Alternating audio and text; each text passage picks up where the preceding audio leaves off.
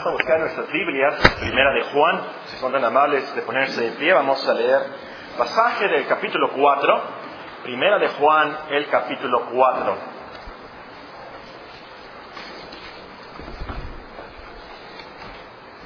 Vamos a leer comenzando en el versículo 7. Primera de Juan, el capítulo 4. Casi al final de la Biblia, las epístolas de Juan, poquito antes de Apocalipsis, primera de Juan, el capítulo 4. Les leo y ustedes siguen con sus vistas la lectura de las Sagradas Escrituras. Versículo 7. Amados, amémonos unos a otros, porque el amor es de Dios. Todo aquel que ama es nacido de Dios y conoce a Dios. El que no ama no ha conocido a Dios, porque Dios es amor. En esto se mostró el amor de Dios para con nosotros, en que Dios envió a su Hijo unigénito al mundo para que vivamos por Él. En esto consiste el amor, no en que nosotros hayamos amado a Dios, sino en que Él nos amó a nosotros y envió a su Hijo en propiciación por nuestros pecados. Amados, si Dios nos ha amado así, debemos también nosotros amarnos unos a otros. Nadie ha visto jamás a Dios. Si nos amamos unos a otros, Dios permanece en nosotros y su amor se ha perfeccionado en nosotros. En esto conocemos que permanecemos en Él y Él en nosotros, en que nos ha dado de su Espíritu. Y nosotros hemos visto y testificamos que el Padre ha enviado al Hijo, el Salvador del mundo. Todo aquel que confiese que Jesús es el Hijo de Dios, Dios permanece en Él y Él en Dios. Y nosotros hemos conocido y creído el amor que Dios tiene para con nosotros. Dios es amor. El que permanece en amor permanece en Dios y Dios en Él. En esto se ha perfeccionado el amor en nosotros, para que tengamos confianza en el día del juicio, pues como Él es, así somos nosotros en este mundo. En el amor no hay temor, sino que el perfecto amor echa fuera el temor, porque el temor lleva en sí castigo, de donde el que teme no ha sido perfeccionado en el amor. Nosotros le amamos a Él porque Él nos amó primero. Si alguno dice, yo amo a Dios, y aborrece a su hermano, es mentiroso. Pues el que no ama a su hermano, quien ha visto, ¿cómo puede amar a Dios a quien no ha visto? Nosotros tenemos este mandamiento de. El que ama a Dios, ame también a su hermano. Vamos a buscar 1 Corintios 13 en nuestras Biblias, 1 Corintios 13. Este es un pasaje que estamos estudiando mes por mes. Como iglesia nos propusimos aprender de memoria 1 Corintios 13 este año. Ya lo habíamos hecho hace algunos años, pero volvimos a este gran capítulo del amor. Y este mes, el séptimo mes, nos toca el versículo 7. Como títulos para este sermón les sugiero, ¿qué tanto se soporta por un esposo? ¿Qué tanto se soporta por un esposo? Otro título, ¿qué tanto se soporta por un hermano? Y aquí cuando digo hermano me refiero a algún hermano de la iglesia, o que por supuesto se aplica también a un hermano de familia. Pero en el sermón generalmente cuando decimos hermanos nos referimos a un hermano en la iglesia. Otro título pudiera ser el principal ingrediente del amor cristiano, soportar todo. El principal ingrediente del amor cristiano, soportar todo. O otro título pudiera ser, ¿cómo puedes tener un amor que lo soporta todo? ¿Cómo puedes tener un amor que lo soporta todo? Mira, esta mañana vamos a terminar nuestro estudio de 1 Corintios 13, 7, donde nos dice el apóstol, todo lo sufre el amor, todo lo sufre, todo lo cree, todo lo espera, todo lo soporta. Ya estudiamos este versículo que el amor todo lo sufre, todo lo cree, todo lo espera. Ahora nos toca estudiar la frase, todo lo soporta. Antes, un comentario muy importante. No debemos separar las virtudes del amor. Aquí hay una serie de virtudes, las hemos estado estudiando.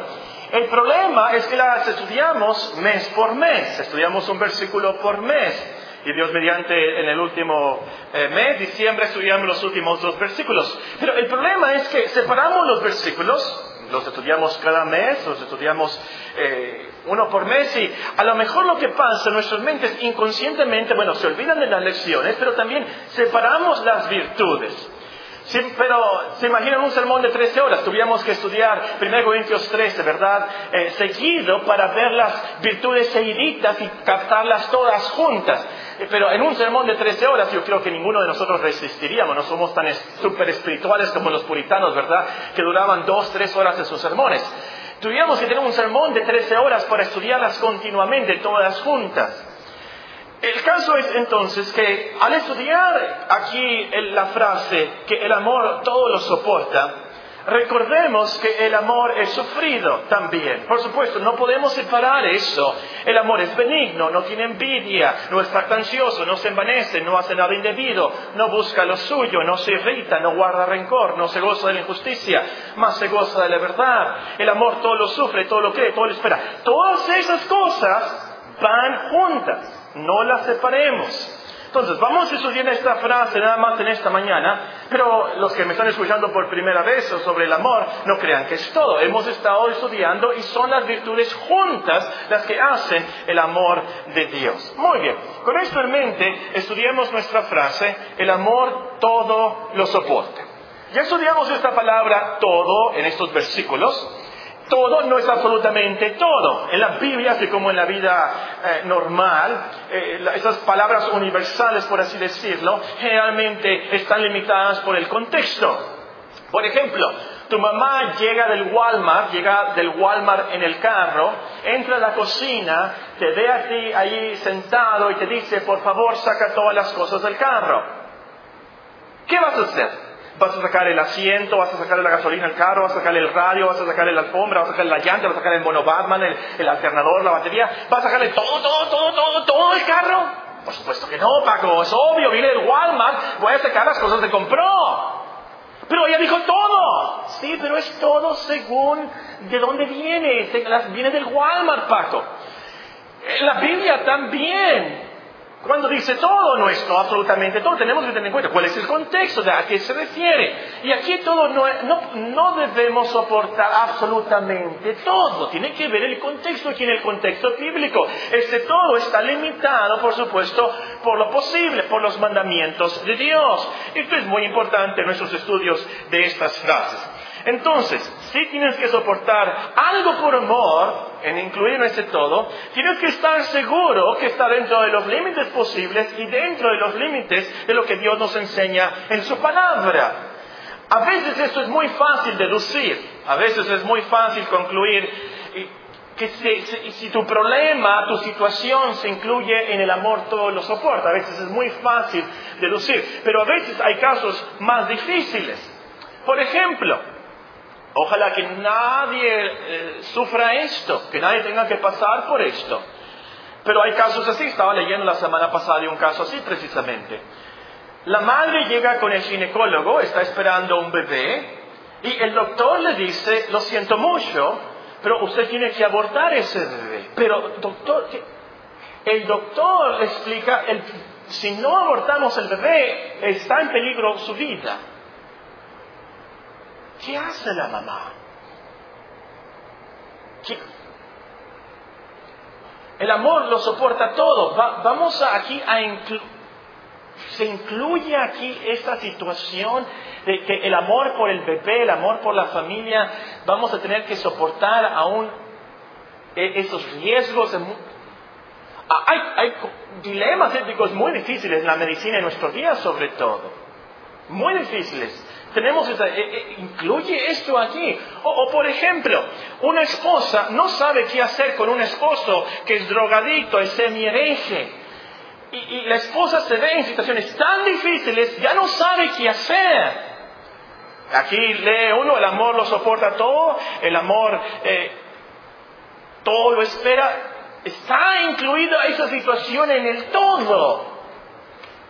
Tenemos que analizar cuidadosamente, no vaya a ser que estemos quebrantando uno de los mandamientos de Dios, pongamos en riesgo la vida de nuestros hijos, la, nuestra vida propia o eh, el amor mismo por esa persona debe hacer otra cosa que no está incluida en esta frase. Entonces, hay veces que es muy fácil saber si nuestra situación está incluida en esto del todo, pero a veces es que es muy difícil, muy, muy difícil. ¿Qué podemos hacer en esos casos? Bueno, les voy a, dar tres cosas, tres consejos que pueden hacer, tres cosas que pueden hacer en esos casos, en unas situaciones difíciles, ¿cómo sé yo que está incluido en ese todo? Esto lo puede aplicar a este sermón y también lo puede aplicar en otras cosas en su vida, en otros problemas y dilemas en su vida como cristiano. Oye, en primer lugar, y está en primer lugar porque tiene que estar en primer lugar. Debe usted, lo que debe hacer es orar al Señor pidiéndole que le dé sabiduría, discernimiento. ¿Qué debe de hacer en esa situación? Debe orar al Señor que le dé sabiduría, inteligencia. Para eso tenemos una gran promesa en Santiago 1, se la leo. Hermanos míos, dice la palabra de Dios, hermanos míos, tener por sumo gozo cuando halléis, os halléis en diversas pruebas Sabiendo que la prueba, y aquí la prueba se refiere a aflicción, a algo difícil, a una tribulación. Sabiendo que la prueba de vuestra fe produce paciencia. Mas tenga la paciencia su obra completa, para que seáis perfectos y cabales sin que os falte cosa alguna. Y si alguno de vosotros tiene falta de sabiduría, pídala a Dios, el cual da a todos abundantemente y sin reproche, y le será dado. ¿Qué gran promesa tenemos aquí? Es lo primero que debemos de hacer. Tenemos un problema, un dilema. Tenemos que orar al Señor para que nos dé sabiduría. En segundo lugar, debes buscar en la Biblia, la palabra de Dios, si hay casos similares o que te den luz en tu problema.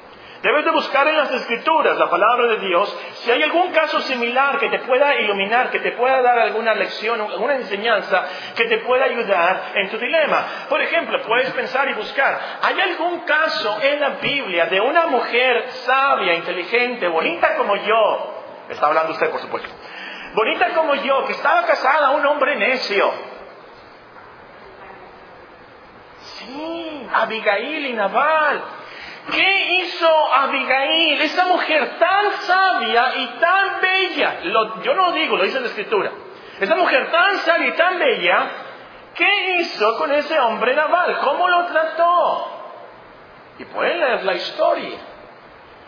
Para mí es sorprendente y, y, nos, es muy la enseñanza la vida de esa mujer. ¿Cómo es que, número uno, por qué se casó con él? Eh, y número dos, ¿por qué no se divorció luego, luego? Bueno, eso es otra cosa. ¿Hay algún caso de una esposa entonces casada con un hombre así? ¿Hay algún caso de un padre con un hijo desbalagado? Como que lo acabamos de estudiar, ¿verdad? En Lucas 15, el hijo pródigo. ¿Qué hizo el padre? ¿Cuál fue su reacción? ¿Cómo lo trató? ¿Hay algún caso de una hermana peleada con otra hermana? En la Biblia hay algún caso de una hermana en la iglesia peleada con otra hermana de la iglesia. Sí. Es más, el apóstol Pablo las nombra.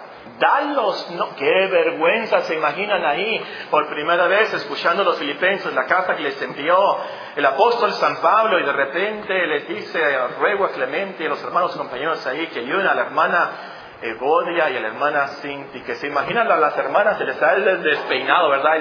El, peinado tan, se han de ver despeinado cuando escucharon sus nombres desde el púlpito leyendo allí. Pero, ¿cómo?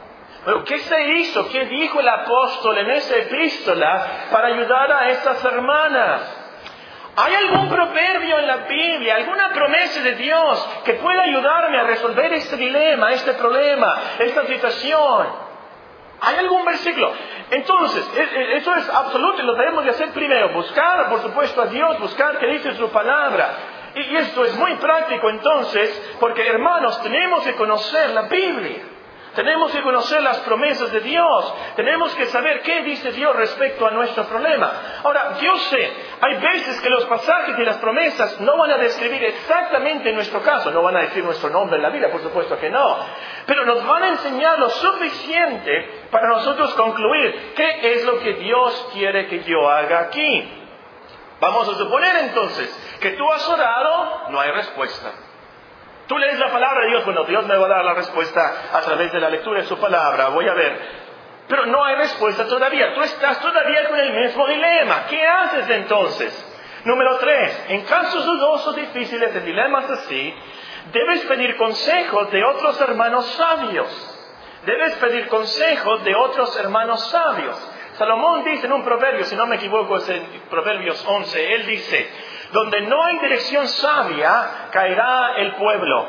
Mas en la multitud de consejeros hay seguridad. Mas en la multitud de consejeros hay seguridad. Ahora de esto quiero subrayar que debes de pedir consejo de otros hermanos. Eso es muy importante. El consejo más seguro, más bíblico, por supuesto, lo debemos de esperar de hermanos no de mundanos incrédulos que ni siquiera vienen a la iglesia y no conocen la palabra de Dios, que no tienen ninguna experiencia en las cosas espirituales. Si tienes un dilema espiritual, y eso está de moda, por cierto, no busques la solución en el Internet. En el, Internet están saliendo muchos anuncios, no sé si ustedes tienen el buscador Yahoo. En el Yahoo salen muchos anuncios, ¿verdad? ¿Qué hacer cuando tienes problemas matrimoniales? Te da unas siete cosas para hacer cuando tienes problemas en tu trabajo y siete cosas para hacer. Y es muy fácil, les aseguro, ustedes pueden buscar en, en, la internet soluciones a su problema y van a encontrar muchas respuestas, miles de respuestas. Pero tengan mucho cuidado, porque a lo último el Internet, el mundo, no nos da la respuesta correcta, la respuesta bíblica. Tenemos que buscar una respuesta de parte de Dios. El mundo no tiene la visión de la vida, las ideas que Dios tiene para nosotros. A veces son anticristianos, son anti-Dios. Tus consejeros entonces deben de ser personas que creen en Dios, que creen en su Hijo, su palabra, el poder del Espíritu Santo. Si usted va con un psicólogo hoy en día, aquí en Hermosillo, a un psicólogo mundano liberal y le dice, tengo problemas con mi hijo, parece que tiene tendencias homosexuales. ¿Sabe qué le va a aconsejar un psicólogo? ¿Sabe qué le va a decir un psicólogo hoy en día aquí en Hermosillo? ¿Sabe qué le va a decir? No te preocupes. Esto es normal. es normal. Eh, eh, mucho cuidado con su autoestima, así es él, y ten mucho cuidado. Y, ¿Sabes qué? Consíguele novio. Fatal, como dice Alejandra, ¿verdad, Raquel? Fatal. Esto es, esto es, esto es terrible. Tenemos que tener mucho cuidado con quien vamos a pedir consejo. Tienes que ir a pedir consejos de hermanos sabios. Trágicamente hay muchos hermanos que no son sabios, es más, hay, trágicamente hay muchos hermanos que no son hermanos. Qué vergüenza que hay muchos que dicen ser hermanos en Cristo y no lo son. Y también hay muchos hermanos que no conocen la escritura, no tienen experiencia en la cristiandad. Tú tienes que ir a buscar una hermana o un hermano que tenga experiencia, que tenga eh, eh, conocimiento bíblico para darte ese consejo en este dilema. Muy bien, ahora sí pasemos a, la carne del texto. Bueno, antes de pasar una advertencia en cuanto a esto, que el amor todo lo soporta implica que si no soportamos todo lo que tenemos que soportar, pecamos. ¿Por qué quiero decir con esto? Si tú nada más soportas lo que te conviene, lo que te gusta, entonces tú pecas contra Dios. Porque este todo no lo podemos diluir a nada. Todo está a todo entre los mandamientos de Dios y todo dentro de la voluntad de Dios para tu vida. Tú no puedes decir, bueno, yo puedo aguantar tanto, pero no me conviene esto. Y yo, yo no soy así y, y no me han educado así. Y el cristiano, el amor cristiano, todo lo soporta. No es lo que nos conviene. Eso es lo que Dios dice y ha preparado para nuestras vidas. Es por eso que es muy importante que oremos. Y es muy difícil para nosotros o no sabemos qué hacer. Es muy importante que oremos, que busquemos su voluntad, que sepamos qué hacer y pedamos gracia para soportar al esposo, para soportar a la esposa, a los hijos, a, los suegros, no sé, los compañeros de el trabajo o la situación en que usted esté involucrada, que hay que soportar por amor. Hay que buscar de Dios y, qué bueno que tenemos promesas para eso. Dios nos va a contestar y nos va a ayudar. Como dice la promesa en Corintios, no os ha sobrevenido ninguna prueba que no sea común a los hombres. Fiel es Dios, que no permitirá que vosotros seáis probados más allá de lo que podáis soportar. Dios siempre nos ayuda y nunca va a mandar una angustia, una prueba, una tribulación más allá de lo que podáis soportar. Hay una hermana que me dice, que no me vaya a dar cáncer cualquier cosa así de lo que quieran, pero cáncer no. Desde Dios sabe.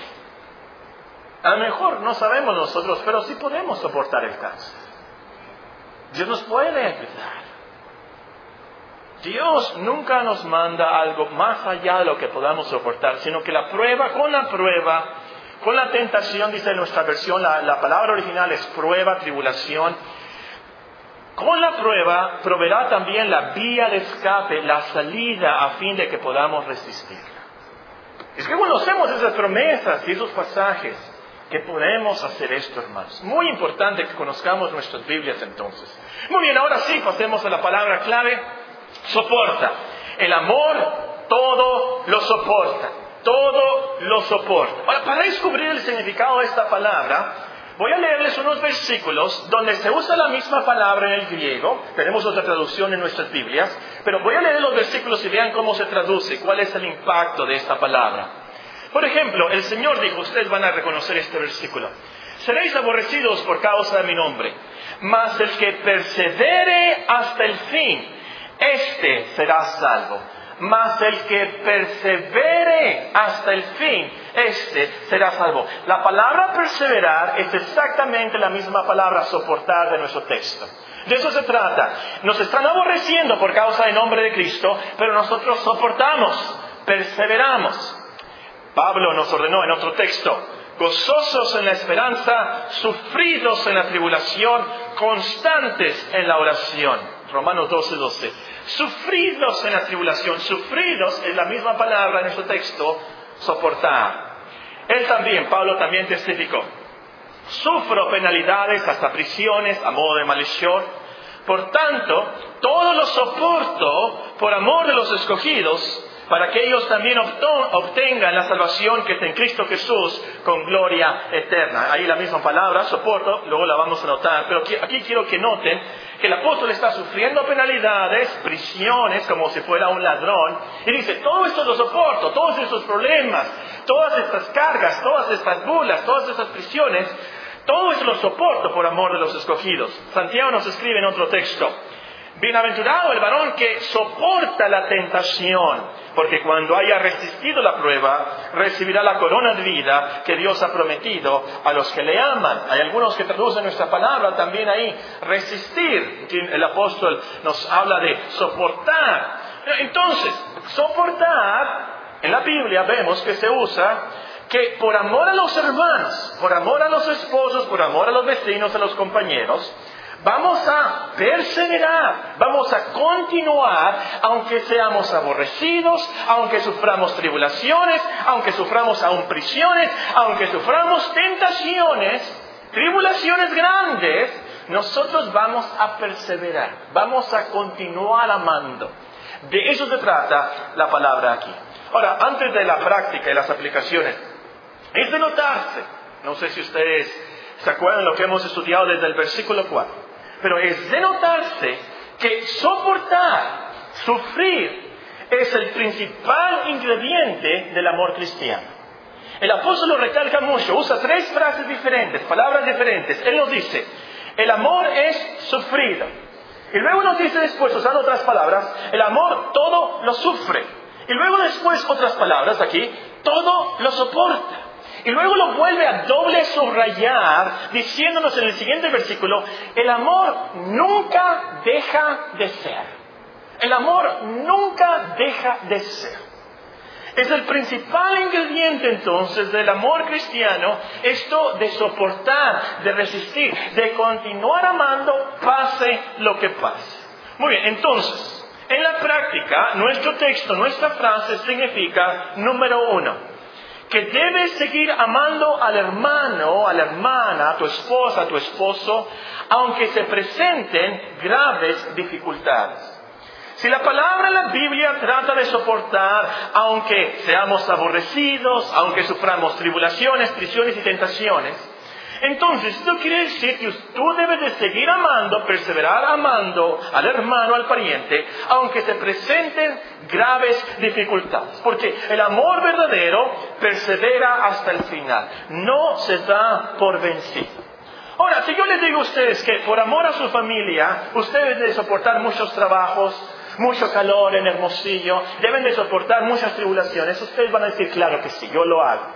Si yo les digo a ustedes, ¿saben qué? Por amor a Cristo, por amor a los hermanos de la iglesia, ustedes deben de soportar ir a la cárcel, ser aborrecidos, ser perseguidos y aún matados, yo creo que van a decir, sí, sí, yo lo hago, por amor a Cristo, por amor a mis hermanos, yo, si yo viviera en los tiempos de, la Inquisición, que me quemaran en la hoguera, si yo viviera en los tiempos de, la Inquisición romana, que, que me comieran los leones, no hay problema, yo lo haría eso por mi familia. Yo lo haría eso por los de la iglesia. Amén. Bueno, yo creo que todos decimos amén a eso. Hermanos, entonces, ¿por qué no nos soportamos? En cosas leves, simples. Soportaríamos a León en el cerco romano, soportaríamos la lumbre de la hoguera en la Inquisición, pero no soportamos en la iglesia, en la familia, un simple malentendido, un es que me dijo, es que dijo ella, y me dijeron acá hay muchas parejas, y estoy hablando de parejas cristianas también, que se están divorciando por problemas financieros.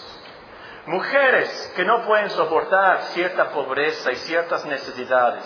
Qué triste es esto. Muy triste para mí que muchos hombres, y he escuchado esto una y otra vez, abandonando a sus esposas porque un hijo tiene, por ejemplo, síndrome de Down. Esto no lo puedo creer. No lo puedo creer. Cuando hay una tribulación así, con más razón, debe de amar uno más. Pero hay hermanos separándose de otros hermanos, otras hermanas, por malos entendidos, problemas familiares, problemas financieros. Y esto no debe de ser si el amor todo lo soporta, porque soportar incluye las dificultades más graves. El amor cristiano persevera amando aún hasta el final, ante cualquier circunstancia. Número dos, que el amor todo lo soporta significa que debes seguir amando al hermano, al pariente, aunque la persona sea muy difícil. La dificultad está ahí, la circunstancia puede estar difícil, pero aquí también incluye soportar que la persona misma sea difícil. El amor cristiano trata bien al vecino, al amigo, al pariente, aunque sea inmaduro, aunque tenga sus idiosincrasias. El amor cristiano trata bien a la hermana, aunque tenga un carácter muy difícil la hermana, aunque falle muchas veces la hermana. El amor cristiano no abandona al esposo porque ronca. No abandona al esposo porque es orgulloso. No abandona al esposo porque es gritón. No abandona al esposo porque es gruñón. ¿Qué más le añado ahí?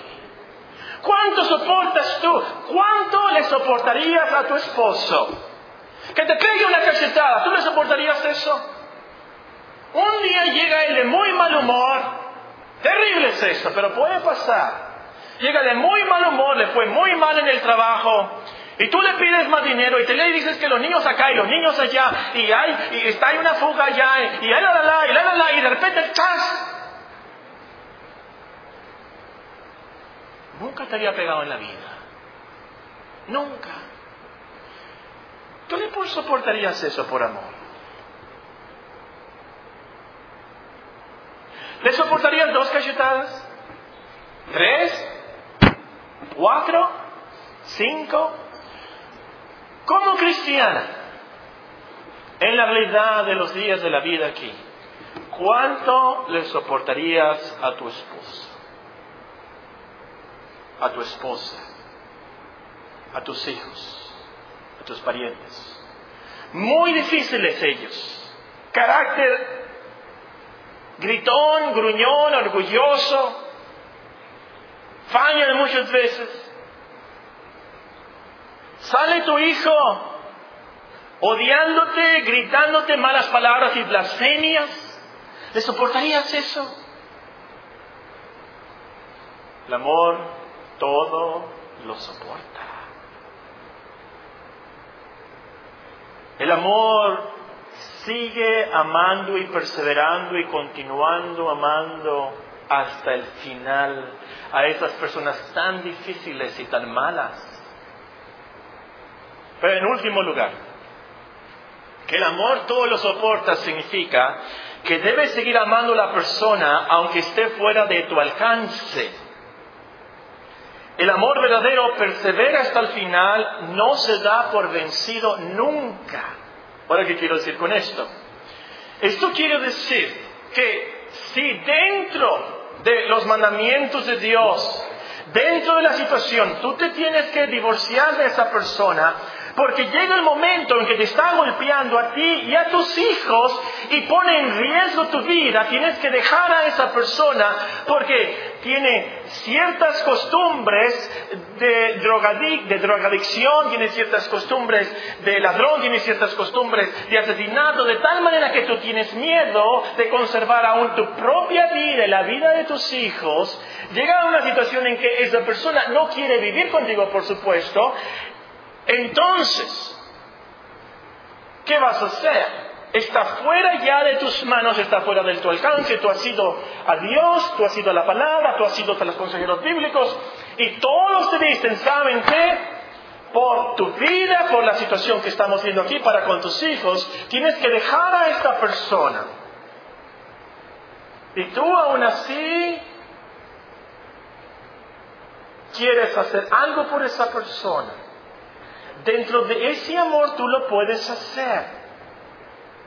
Hay algo que te dice, algo en tu corazón como cristiano, tú no puedes abandonar a esa persona totalmente. Vamos a suponer que el esposo te deja, se casa con otra. Tu reacción, por supuesto, no es de apapacharlo como antes, por supuesto, pero lo vas a seguir amando. ¿Cómo? ¿Cómo aplicamos esto al amor? Todo lo soporta. Lo vas a seguir amando y soportando porque vas a amarlo orando por él. Orando que Dios le dé arrepentimiento. Orando que Dios lo bendiga. Aunque tu hija embarazada te odia, no quiere saber más de ti, se va de la casa, tú la vas a seguir amando orando por ella hasta el día de tu muerte. Es así como el amor todo lo soporta en esas situaciones. Ahí está la hermana pretencia. La hermana pretencia hace 10 años que no te habla. ¿No te acuerdas la última vez que te saludó? Tú síguela amando. Tú síguela amando, buscando su bien, la bendición de Dios Aprovecha cualquier oportunidad para reconciliación, busca por supuesto el perdón, busca la comunión. Y si llega la hermana a pedirte perdón, si llega la hermana a pedirte perdón 70 veces 7, tu reacción, porque todo lo soportas por amor, es te perdono. Después de 10 años y de todas esas cosas y todas esas maldades y te viene a pedir perdón 70 veces 7, el amor todo lo soporta significa que tú la vas a perdonar. Porque nunca vas a dar un caso totalmente por perdido. El amor todo lo soporta. Muy bien. Paco, no soy un ángel. No soy Job. Yo no puedo hacer eso. Definitivamente hay situaciones muy, muy difíciles, imposibles, pero si somos cristianos lo debemos de hacer. Lo podemos hacer con la ayuda de Dios. Le voy a dar cuatro consejos para lograr tener un amor que todo lo soporta. Consejos prácticos para lograr tener un amor que todo lo soporta. Número uno, por supuesto, asegúrate que el amor de Dios ha sido derramado en tu corazón asegúrate que el amor de Dios ha sido derramado en tu corazón. Es el vocabulario de Romanos 5, el famoso pasaje, bueno, de hecho lo voy a leer, Romanos 5.1 nos dice así, si tienen sus Biblias, Romanos 5 nos dice, justificados pues por la fe tenemos paz para con Dios por medio de nuestro Señor Jesucristo, por quien también tenemos entrada por la fe a esta gracia en la cual estamos firmes y nos gloriamos en la esperanza de la gloria de Dios. Y no solo esto, sino que también nos gloriamos en las tribulaciones, sabiendo que la tribulación produce paciencia, y la paciencia prueba, y la prueba esperanza, y la esperanza no avergüenza, porque el amor de Dios ha sido derramado en nuestros corazones por el Espíritu Santo que nos fue dado. El amor de Dios ha sido derramado en nuestros corazones por el Espíritu Santo que nos fue dado. Podemos hacer esas cosas tremendas, increíbles, estar gozosos, gloriarnos en las tribulaciones. y tener este amor que todo lo soporta, todo lo aguanta, todo lo resiste. Si el amor de Dios ha sido derramado en nuestros corazones por el Espíritu Santo que nos fue dado. En otras palabras, asegúrate que eres cristiano. Asegúrate que te has arrepentido y radicalmente ha cambiado tu vida. Tiene una visión de la vida según la palabra de Dios. Si no, vas a amar por pura conveniencia. Vas a soportar con mucha hipocresía.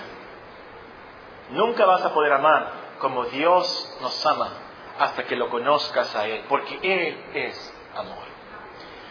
Entonces, en esta mañana a ti te digo, lee la Biblia. No eres cristiano, no sabes si eres cristiano, lee la palabra de Dios. Ora pidiéndole a Dios que tenga misericordia de ti, que cambie tu corazón, que te enseñe de su amor en Cristo. Cree en Dios, cree en su Hijo, su obra por nosotros.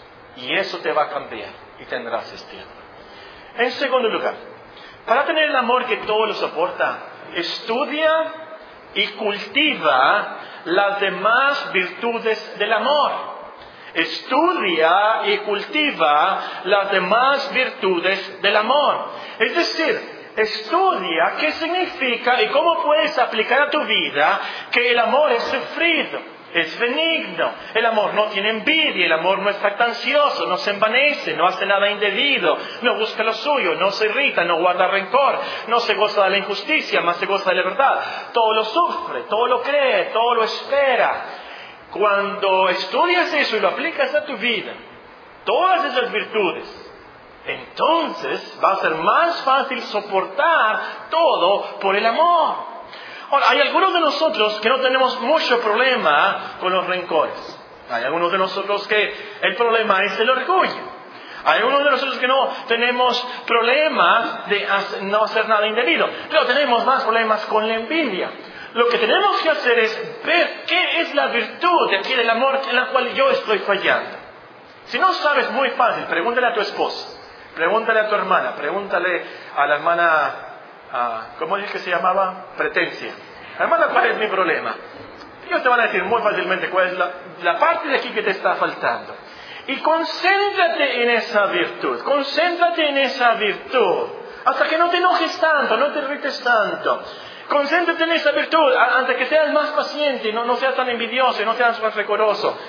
Y vas así a comenzar. Cuando se suman estas cosas, te va a ayudar a soportar más, por supuesto. Tercer consejo. Para tener amor que todo lo soporta, fíjate quiénes son los que debes de amar así y por qué o para qué los debes de amar así. Lo repito. Para tener amor que todo lo soporta, fíjate quiénes son los que debes de amar así y para qué los debes de amar así. Lo leí por eso, lo que dijo el apóstol hace unos momentos, se lo vuelvo a leer. Todo lo soporto, dice, todo lo soporto por amor a los escogidos, para que ellos también obtengan la salvación que es en Cristo Jesús con gloria eterna. Yo sufro prisiones eh, yo sufro que me aborrezcan, yo sufro hambre, yo sufro todo por amor a los escogidos. La hermana, el hermano en la iglesia es un escogido de Dios. Eso es lo que nos debe de motivar mucho, hermanos. El vecino, el pariente, el compañero de trabajo, son personas con almas eternas. Tu esposo, tu esposa, tus hijos, tus padres son parientes que Dios te ha dado. Piensa eso. Estas personas son escogidos de Dios. Son personas con almas eternas. Son hijos que Dios me ha dado. Corre su sangre por sus venas. Claro que vamos a soportar todo por amor a Él. Entonces, piensa, ¿por qué debería hacer esto? ¿Quiénes son estas personas? Y también, ¿para qué los debo de amar? Una vez más, todo lo soporto por amor de los escogidos, para que ellos también obtengan la salvación que es en Cristo Jesús con gloria eterna. Por eso soportamos todos. Por eso, por el amor. El amor lo soporta todo. Queremos su salvación. Queremos la salvación de su alma. Queremos que ellos estén en gloria eterna con Dios. Entonces, a lo último, no se trata de la unión familiar. Qué bonito es eso, pero no se trata de eso. A lo último, no se trata de que, ay, ¿qué van a decir si, si, si yo me divorcio? No, yo nunca me voy a divorciar, lo voy a soportar. No, no, no, no. ¿Qué va a decir la gente? No es por eso. No es por la fama o la reputación. Y no se trata, y lo voy a decir con mucho cuidado aquí. No se trata de que la iglesia no esté dividida. A lo último, no se trata de eso. No se trata de que seas popular con tus compañeros y tus vecinos y tus compañeros de trabajo o en la escuela. No se trata de eso. Qué bueno si eres popular. Qué bueno, qué bueno. Pero a lo último, no se trata de eso. Se trata de la salvación de sus almas. Se trata de la gloria eterna con Dios. A lo último se trata de la obra de Cristo. De eso se trata. ¿Notaron?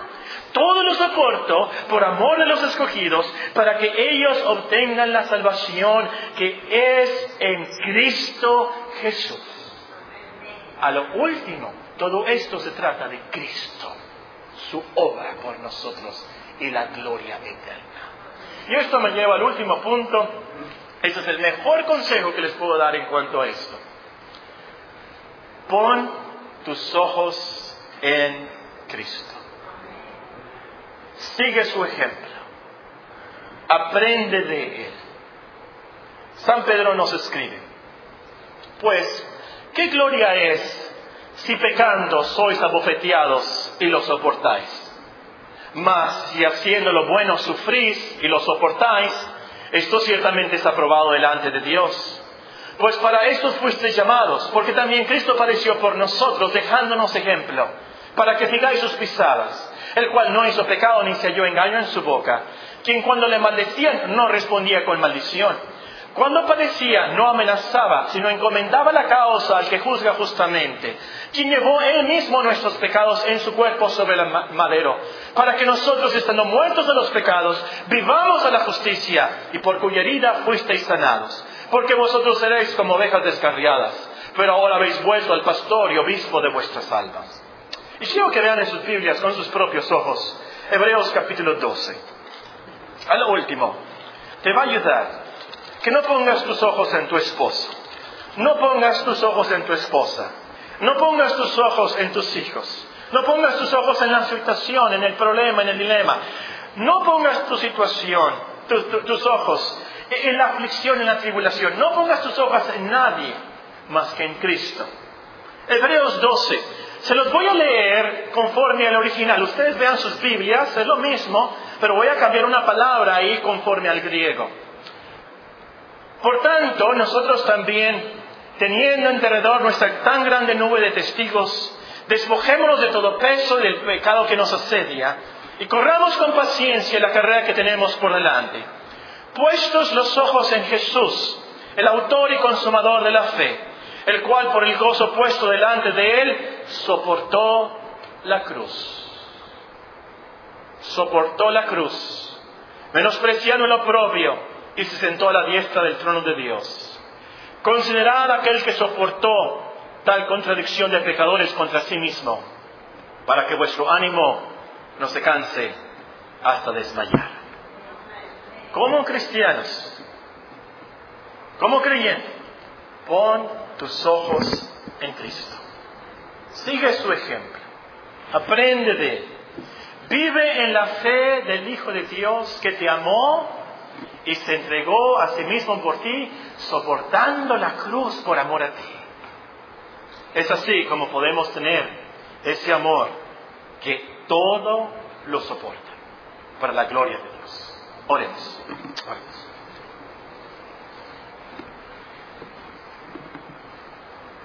Padre Celestial, te damos gracias por tu palabra, como nos enseñas a amarnos los unos a los otros. Como iglesia, Señor, te pedimos, te rogamos que nos des este amor los unos para con nosotros. Te pedimos que cultivemos y crezcamos en este amor. Y la demás gente, los que entren a esta iglesia, puedan decir, verdaderamente Dios está aquí. Estos son discípulos de Cristo. en nuestras familias, en nuestros matrimonios. Danos de este amor. Ten compasión de nuestros hijos, nuestros vecinos, nuestros compañeros de trabajo. Que ellos vean tu amor, el amor que nos tienes en Cristo. Y todo esto para tu gloria. Amén.